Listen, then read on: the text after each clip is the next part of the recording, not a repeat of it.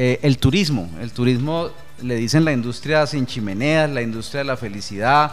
Eh, eh, con el turismo podemos generar muchos más millones de dólares en divisas para nuestro país. Una ciudad como Ibagué, por ejemplo, que se debe a la cultura, a la música, al panóptico, al conservatorio, la economía naranja. ¿Cómo, cómo potenciar ese turismo natural de esas bellezas que tiene Colombia con el turismo cultural, el turismo maíz y muchas otras eh, oportunidades que brinda esta industria de la felicidad en Colombia y en el mundo?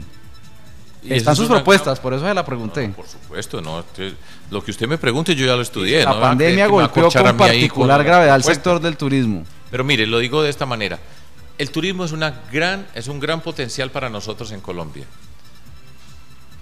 Tenemos, somos el país, para que ustedes se den cuenta, el 1% del planeta es Colombia, en el territorio.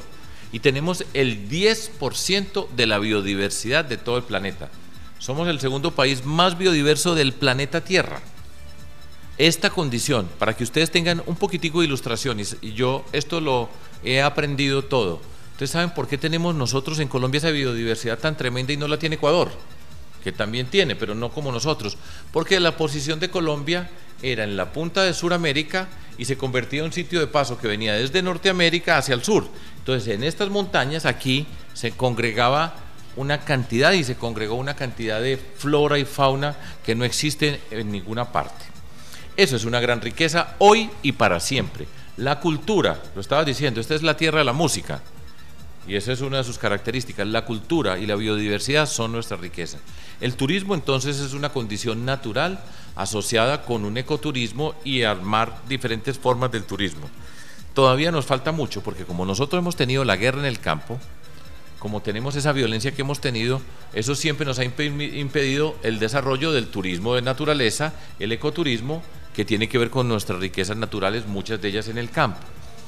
Pero el Tolima está haciendo algo que yo espero, porque este departamento, pues yo ya he venido muchas veces y siempre digo, ¿por qué este desempleo tan tremendo aquí, en Ibagué, en este lugar, siendo con la condición que tiene, que es un punto que conecta con el Pacífico, con el interior, con el sur, y lo que pasa acá, y me parece que el turismo es una de esas grandes posibilidades. Hay un turismo que llega de Bogotá pues hasta, hasta Melgar, que llega aquí, es que, estamos, es que estamos muy cerca de Bogotá. Es que Ibagué está cerca de Armenia, de Manizales, del eje cafetero de Bogotá, tiene una posición privilegiada. Me parece que dieron un paso bien interesante al juntarse con el eje cafetero, incorporar el eje cafetero y e Ibagué a ser parte de la RAP del eje cafetero y de la RAP central. Porque si se junta con el eje cafetero se puede hacer un turismo desde Risaralda hasta los nevados acá y sería en conjunto un espectáculo de la naturaleza, pero en Colombia tenemos que aprender a trabajar juntos. Entonces, yo creo que eso se puede hacer, todavía nos falta camino por recorrer, tenemos que tener la infraestructura adecuada para el turismo, pero ese es un gran potencial. Lo tenemos que ir haciendo. Y la música, ¿no? Y la música hace parte de ese turismo, o sea, parte del turismo de llegar a Ibagué tiene que ver con la expresión de la música y la cultura que tiene que ver también con la naturaleza para un lado y para el otro. Por donde coja acá usted encuentra actividades, pero tiene que ser bien organizado.